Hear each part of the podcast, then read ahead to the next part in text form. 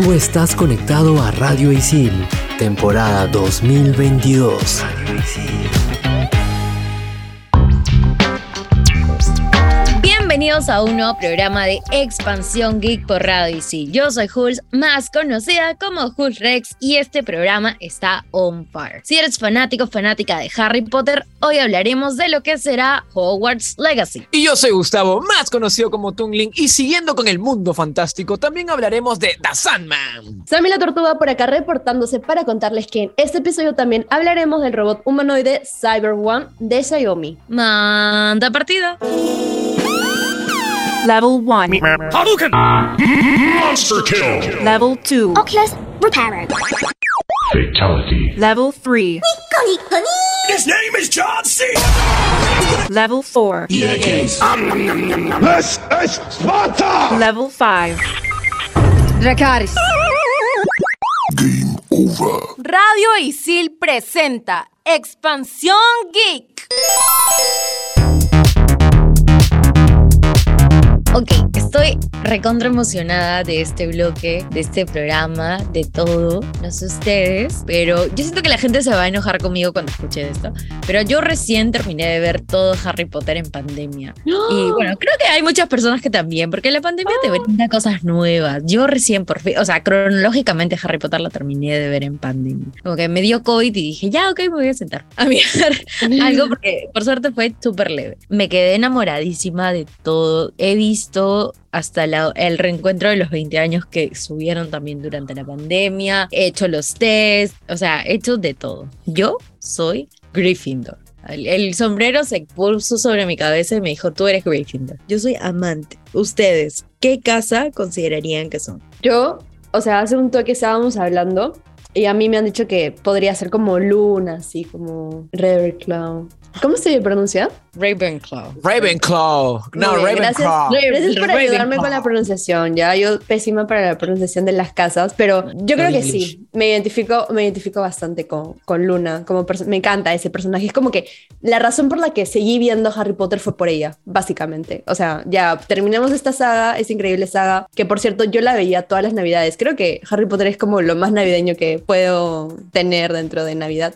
Pero nada, me da ese mood navideño también. Más adelante vamos a hablar de algo también medio navideño por ahí, no sé. Pero de la nada, ¿no? Nosotros hablando de Navidad en, en Expansión Geek. Oye, Pero- oye, pero te, te comprendo, ¿ah? yo también he visto Harry Potter en Navidad, ¿ah? me acuerdo que vi las reliquias, o sea, ya había salido en, en el cine, pero me acuerdo que la alquilé en DVD. Eh, ahí había una, una tienda que se llamaba Drugstore, en fin, no importa, ya no existe, pero la cosa es que alquilé la película y sí, o sea, me dio ese- esa esencia, no sé, como que es un peliculón y en Navidades tienes ganas de ver buenas películas, ¿me entiendes? Así lo, por ejemplo, El Hobbit, otro ejemplo, también me acuerdo de esas Los épocas. Gremlins. También considero ese estilo navideño. como que peliculón de fin de año y va, va con todo ese tema. Así que este juego creo que regalo de Navidad sí o sí, si es que aún no lo tienen o si es que piensan dárselo a alguien que es fanático de Harry Potter, Hogwarts Legacy. Como, como juego, juego, estamos hablando de las películas y de la nada me sales con un juego. ¿Qué es eso, Sammy? Hablame, La contame. conexión, ¿Qué no me he la enterado? conexión, la conexión, la conexión. Pero Sí, nada, sí, yo la creo conexión. que Hogwarts Legacy es como juegazo. O sea, ustedes dirán, no sé, ¿qué cosa es Howard Legacy? ¿Qué voy a hacer? Bueno, es cumplir tu sueño de ir a Hogwarts, estudiar, asistir, vas a tener tus clases de defensa, de artes oscuras, de, de todo. O sea, vas a ser un alumno de Hogwarts, vas a conocer los pasillos, los cuartos. Imagínate que de la nada podamos entrar a la Cámara de los Secretos. Bueno, la Cámara de los Secretos está en el banco ya, pero imagínate que puedas escaparte de, del colegio y asistir a ese tipo de cosas. O sea, yo fascinada. El juego es un juego RPG de acción, lo cual nos va a permitir como elegir las habilidades, los talentos y creo que esto va totalmente de la mano con el hecho de que las casas de Harry Potter sean totalmente diferentes. Por ahí comentábamos entre nosotros, o sea, yo me considero más Gryffindor, Sammy se considera Ravenclaw y Gus nunca dijo que se consideraba. Gus. No sé, a ver, de, de chivolo me encantaba obviamente Gryffindor por Harry Potter, pero no sé, yo siempre me ha gustado ser como que el antagonista. Entonces me gustaría Slytherin, pero al final siempre me- en, mis, en mis imaginaciones era como que el malote, pero después me transformaba en último momento. No sé, soy un sim con esos personajes que siempre es como que el malote de turno y después se vuelve bueno. Creo que ese es efecto Power Ranger, que siempre había el sexto Power Ranger, que se volvía que era malo y después se unía al equipo. No sé, creo que eh, me, me encanta ese estilo de, de- de personajes en, en- en lo que sea, en juegos, películas, que es malote y después se vuelve bueno. En fin, ya, no, no le voy a seguir dando vueltas, pero creo que todos los malos siempre tienen una motivación y es válida o como que por ahí eh, logras empatizar con esa motivación. Chao, es como ya, eso. Expansión Geek.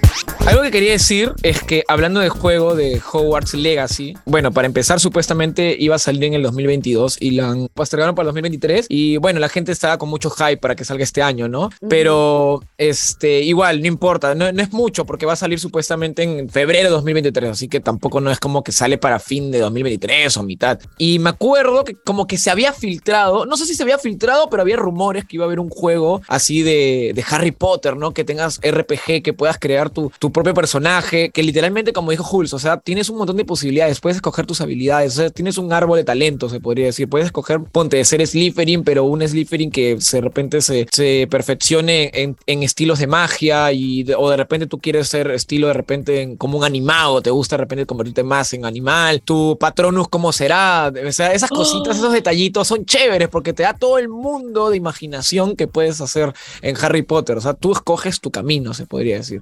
Eso en verdad me parece muy chévere. Y de hace mucho tiempo que por lo menos en el mundo de los videojuegos esperábamos un Harry Potter así. No sé si ustedes jugaron chicas en la PlayStation 1, de los emblemáticos Harry Potter 1 y el 2, o sea, la Cámara de los Secretos y la Piedra Filosofal, que eran juegazos de la época de la PlayStation 1, yo me acuerdo muy bien. Yo jugué primero el 2 y después el 1, pero eran como que la gente decía, si tú tienes una Play 1, tienes que jugar estos juegos sí o sí. Era como que el máximo juego de aventuras. De ahí hubieron más juegos, depende de la película, lo clásico, pero creo que esos fueron los que más marcaron. De ahí otro buen juego de Harry Potter que se me ocurre serían los Lego Harry Potter, que también son muy buenos, en verdad, son muy divertidos el estilo Lego, pero de ahí pues no se me ocurre otro. Entonces, que vaya a salir este de Hogwarts Legacy es como que se esperaba mucho y que sea así, pues que puedas escoger tu, tu personaje y tú personalizarlo y llevarlo por donde quieras, me parece muy chévere. Claro, o sea, porque más allá de ser Harry Potter, que es lo clásico que ya había para PlayStation 1, vas a poder ser tú. Y justo aquí nos han puesto la info que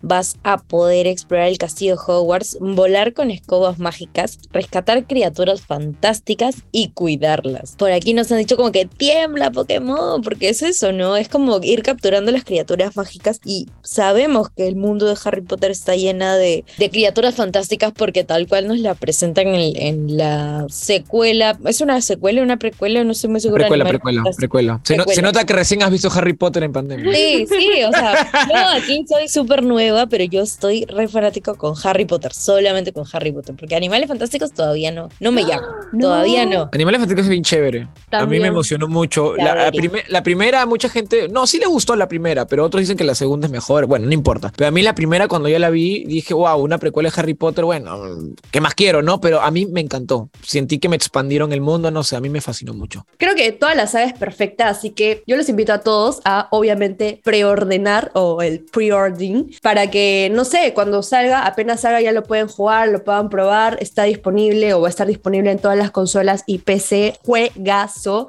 Y si quieres saber más información como que del juego, ¿no? Te recomendamos también ver y checar la página de hogwartslegacy.com, donde ahí vas a encontrar toda la info así detalladísima de lo que viene de este juegazo. Chévere que va a salir en verdad en todas las consolas. Me acuerdo que cuando recién salió, o sea, sacaron el video, creo que todavía no lo habían dicho para, para Nintendo Switch, creo, no me recuerdo bien. Pero a los días, o ese mismo directo que hicieron, no me acuerdo bien, en verdad eso me lo estoy sacando ahorita de la cabeza, o sea, de repente me estoy confundiendo con otro juego. Pero lo que voy con toda esta info es que la gente se sorprendió porque no esperaba que también saliera para la Nintendo Switch. Posiblemente, obviamente, saldrá con un downgrade muy, muy notable, pero mira, yo, no, yo tengo ahorita Switch y si de repente mi computadora explota el, Ho- el Hogwarts porque es muy fuerte, entonces mi opción será la Nintendo Switch. Y yo agradecidísimo, quizás no tendré los mejores gráficos del mundo, pero tendré la oportunidad de poder jugarlo. Así que qué genial que salga en todas las consolas. Oh, Hay que recordar que estamos en Expansión Geek por Radio Isil y seguimos ahora hablando de The Sandman.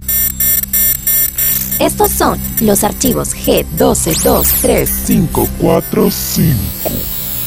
545. The Sandman es considerada como la publicación más importante del editorial Vértigo, pero lo cierto es que está más ligada a DC Comics. El cómic terminó en 1996, por lo que realmente solo perteneció al editorial durante tres años, aunque su éxito hizo posible que ésta creciera. El Señor de los Sueños tiene una gran conexión con DC, ya que toma muchas de las historias de Jack Kirby, de La Cosa del Pantano, La Liga de la Justicia, entre otros. Expansión Geek. Bien, The Sandman. Siento que es uno de los cómics más queridos por la gente que lee los cómics. Yo pensaba, yo, yo no, no he leído, no he seguido mucho este cómic, pero yo pensaba que era como reciente, porque la primera vez que escuché sobre The Sandman, el personaje, fue en la película El origen de los guardianes. Muchas personas van a saber cuál es esta en la que sale Jack Frost, el crush de muchas. Ya nos ha comentado Sammy en el dato histórico, ¿no? Este cómic terminó en 1996. Yo pensé que era muchísimo más reciente y me sorprendió. El creador Neil Gaiman, ¿está bien dicho? ¿Sí? Sí, yes. Bueno. Yes, yes. Sí, confirmamos que el creador se pronuncia Neil Gaiman, creador de este cómic bien como profundo, filosófico, metafísico, que nos narra la historia como del mundo de los sueños, como si fueran reyes, como seres muy fantásticos, como decía Gus, que vamos a seguir hablando de fantasías. Yo honestamente no sabía mucho más allá de, de, de Sandman, que era como el rey de, de los sueños que tenía poder sobre ellos, pero esta serie el tráiler y todo lo que he podido descubrir me dejó como wow. ¿Cuál ha sido su acercamiento de ustedes hacia el personaje? O sea, pregunto al personaje más que la serie, porque la serie está reciente. Yo, yo el personaje lo conocí con el origen de los guardianes. O sea, lo, lo gracioso de este personaje es que el origen de los guardianes es así como que gordito, tierno, como que el buenito, el que dices, ay, quiero apachorrarlo y quiero darle un abrazo. Es como el que salva a todos los guardianes, pero en The Sandman, acá de esta versión de Netflix, creo que es como todo lo contrario a lo que ya conocía de, del personaje, ¿no? Es como más oscuro, no sé Una cómo anatomía mucho más tenebrosa. Sí, eh, eso, eh, perfecto la descripción, es como todo lo opuesto a lo que ya conocía antes. Así que no sé, personalmente tengo que admitir que no lo he visto aún, pero los comentarios que me han dado de la serie son muy, muy buenos. Mis amigos la han visto y dicen que es top mejores series después de Stranger Things que ha sacado Netflix. Mira, yo quería agregar, hablando un poquito más de, del mundo mágico, se podría decir, ¿no? Bueno, más, más que fantástico, ¿no? Porque supuestamente en el, en el cómic no es que es mágico, es como que algo ya establecido, ¿no? Que es reyes, eh, ajá. entonces ya es como que hay un orden, supuestamente. Decía Hulz que es uno de los cómics más queridos, o por lo menos está en un top, ¿no? De cómics queridos. Yo creo que la gente, por lo menos los que leen bastantes cómics, los que leen cómics y llegan a The Sandman, tengo entendido que por lo menos la gran mayoría ya habrá visto tantos cómics en su vida y como que se habrá, no, no se habrá hartado pues de los clásicos superhéroes, qué sé yo, pero de repente quieren algo más maduro, algo más, más filosófico, algo que sea distinto. Entonces yo siempre, por lo menos en los que es cómics de DC, que también hay varios de estos así como este, obviamente no tan filosóficos como esto, pero algo que me he dado cuenta es que tanto en cómics y en las adaptaciones que ha habido, por lo menos en animaciones, en películas, no ha habido tanto, en live action me refiero, es que el mundo mágico de DC es bien chévere. Siempre te atrapa, es muy divertido. Diría que eh, si DC quiere de alguna manera remontar a Marvel o por lo menos empatarle de alguna manera, por ahí puede enfocar sus películas. En verdad, el mundo de, mágico de DC, los tanto villanos, superhéroes, deidades, todo lo que hay de fondo es muy chévere, muy chévere.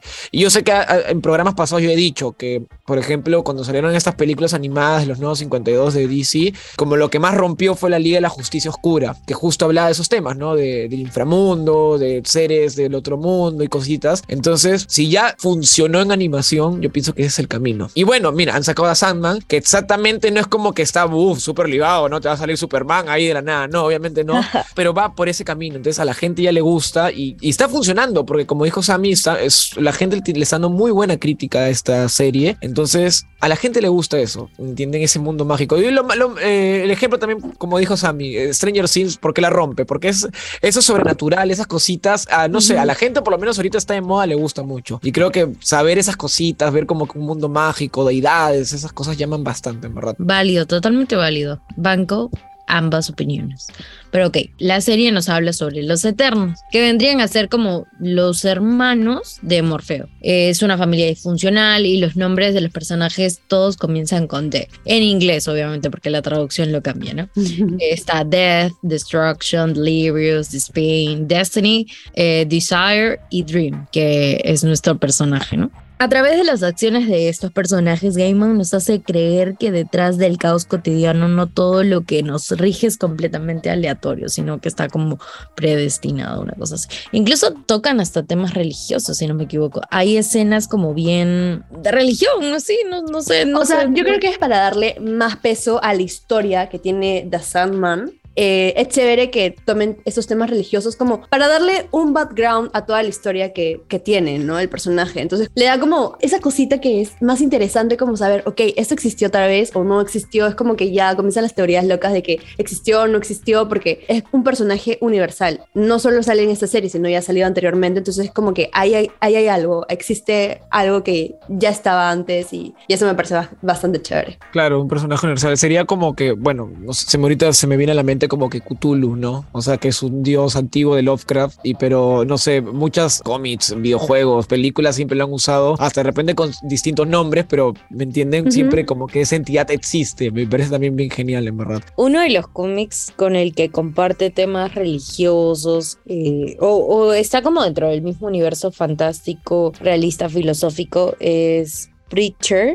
que de hecho tuvo una serie hecha por AMC. Justo lo, lo que decía también Gus, ¿no? De que si DC comenzara a explorar todo este lado, ya no más superhéroes con capas como tal, sino algo un poquito más de misterio, yo siento que la gente estaría muchísimo más pegada a DC que Marvel. Eh, de hecho, la serie de Sandman cuenta con 10 capítulos que, o sea, dicen que son recontra fieles a los dos primeros arcos de los cómics originales. De hecho, hasta donde sé, se han adaptado como 16 de los 75 cómics originales que hay. 10 de 10 para la gente fanática que ha visto la adaptación y 10 de 10 para la gente que, como nosotros, no conocía tanto el cómic. Pero, o sea, está como que con, con esta gran serie que te está brindando información mega resumida. Porque honestamente, yo, el primer capítulo lo tomé bien pesado. El primer capítulo te explica muchísimas cosas, va lento, pero es necesario a la larga. Quiero meter un poquito de polémica, pero ustedes eh, leyeron que hubo, antes que saliera la, la serie, bastante crítica por lo clásico, ¿no? Cambio de sexo personajes. Por Mm. ejemplo, que John Constantine es este, como que mujer, o sea, y- pero supuestamente es otra dimensión, etcétera, etcétera. Pero la gente decía que Lu- Lucifer podía ser, por ejemplo, el personaje que el que hizo la serie de Lucifer, que para los que no saben, en teoría también sería el mismo universo, más o menos por ahí, porque el, el Lucifer que está inspirado en el- la serie de Netflix, bueno, que la continuó Netflix, también es dentro del mundo de DC, tanto así que hasta salió en esa serie de, de, de DC que no me acuerdo y fue como un cameo súper chévere, pero ya, a eso voy. O sea, hubo bastante crítica más que todo con el casting. Y como siempre, como lo vuelvo a repetir, ¿no? La gente le fastidia mucho ese cambio de sexo a los personajes. Obviamente yo estoy a favor de que incluya personajes de la comunidad LGBT. Investigando un poco, Sandman fue como un cómic que desde el cómic ya tiene estos personajes. No es como que de la nada, ok, vamos a adaptarnos a lo que hay ahora. No, no es como que comenzó con esos personajes que son parte de la comunidad. Entonces me parece eso también chévere. Y nada, vamos a seguir el programa con nuestra tercera parte. Hablaremos de el robot humanoide Cyber One. Sí. Esto es Expansión Geek por Radio Isil. Expansión Geek. Y para seguir con este riquísimo programa, nos toca hablar del gadget, obviamente el programa, ¿no? Y vamos a traer el Cyber One. ¿Qué es el Cyber One? Pues les digo que es un robot, así de simple. Y tú dirás, ¿qué? ¿Un robot? ¿Qué voy a hacer con un robot? Bueno, ahorita vamos a explicarles más o menos exactamente qué es este robot. Ok, Xiaomi hizo una conferencia y presentó un robot humanoide. O sea, no es un robot cualquiera, no es un robot de estos que, o sea, pues te aspiran la casa, de que te traen el papel higiénico. No, este es un robot humanoide. O sea, tiene capacidades, eh, todavía se sigue no sé, como investigando, curioseando. Prácticamente este robot que han mostrado Xiaomi es para mostrar sus capacidades como empresa, o sea, qué capos son para hacer un robot. Porque en verdad, la verdad no, no, no, no es para vender y tener tu robot en tu casa, o sea, Es verdad. Prácticamente es para burlarse, no burlarse, sino de hacerle la competencia a Elon Musk. A Elon El Musk. pare, el pare. Es como Elon Musk, tú no eres el dueño de todo el mundo. Nosotros también podemos hacer algo genial. O sea, un robot que tiene Tesla es, es muy bacán. Pero lo que me gustó mucho de este nuevo robot humanoide de Xiaomi es que tiene como que un sistema para detectar emociones. O sea, como que visualizan todo lo que podemos hacer o todo lo que puede hacer este robot. Me está dando un poco de miedo. Pero me parece chévere también, además que puede como que articularse, puede como que mover los brazos, puede hacer movimientos como que simples por ahora. Pero se imaginan que el robot pueda literalmente moverse como un humano. No sé, me parece una locura. Me voló la cabeza. Imagínate que en algún momento hayan como psicólogos humanoides, robots humanoides. Es como, ¿y ahora cómo te sientes con eso? O sea, te juro que imaginé esa escena en mi cabeza. Justo hoy la hacía con una amiga así como actuando y ala, qué locazo sería que le cuentes todas las cosas a un robot. No creo que estemos muy lejos de eso. Pero ojo que yo sí estoy de acuerdo en de que las empresas hagan esos tipos de robots porque es como demostrar hasta qué punto podemos llegar como a bases tecnológicos y eso está muy chévere. Pero yo siento que Elon Musk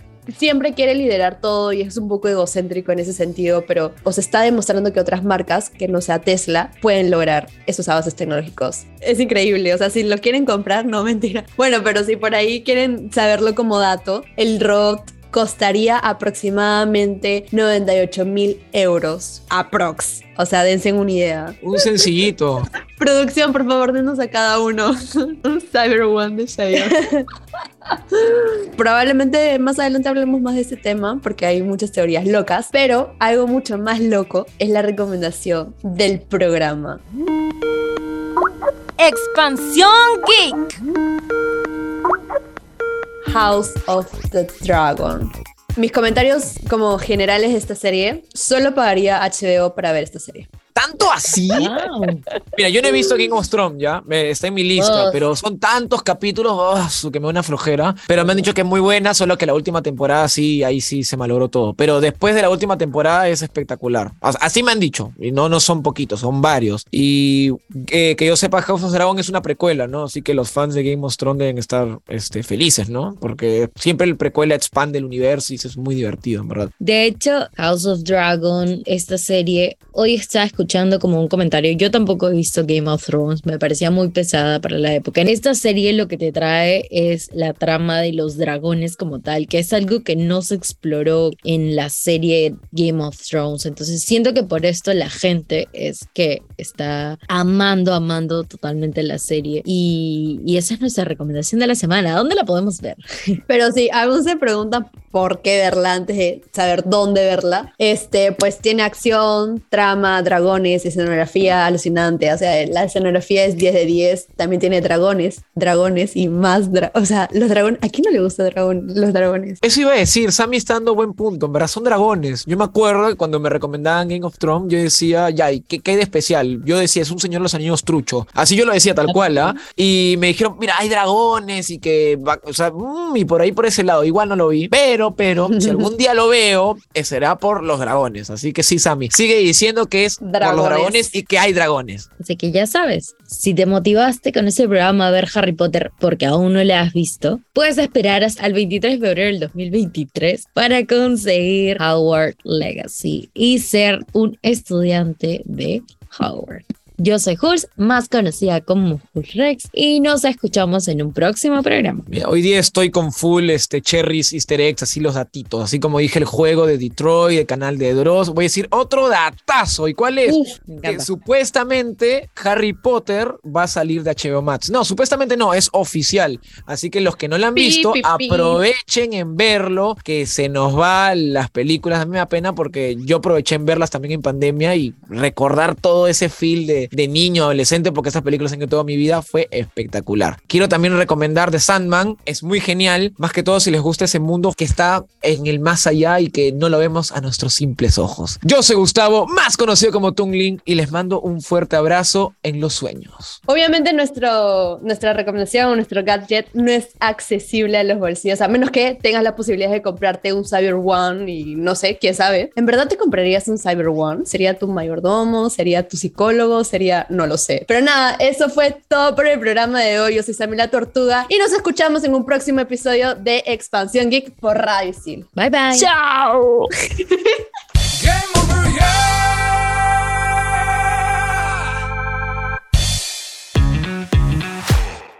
Tú estás conectado a Radio Isil, temporada 2022. Radio Isil.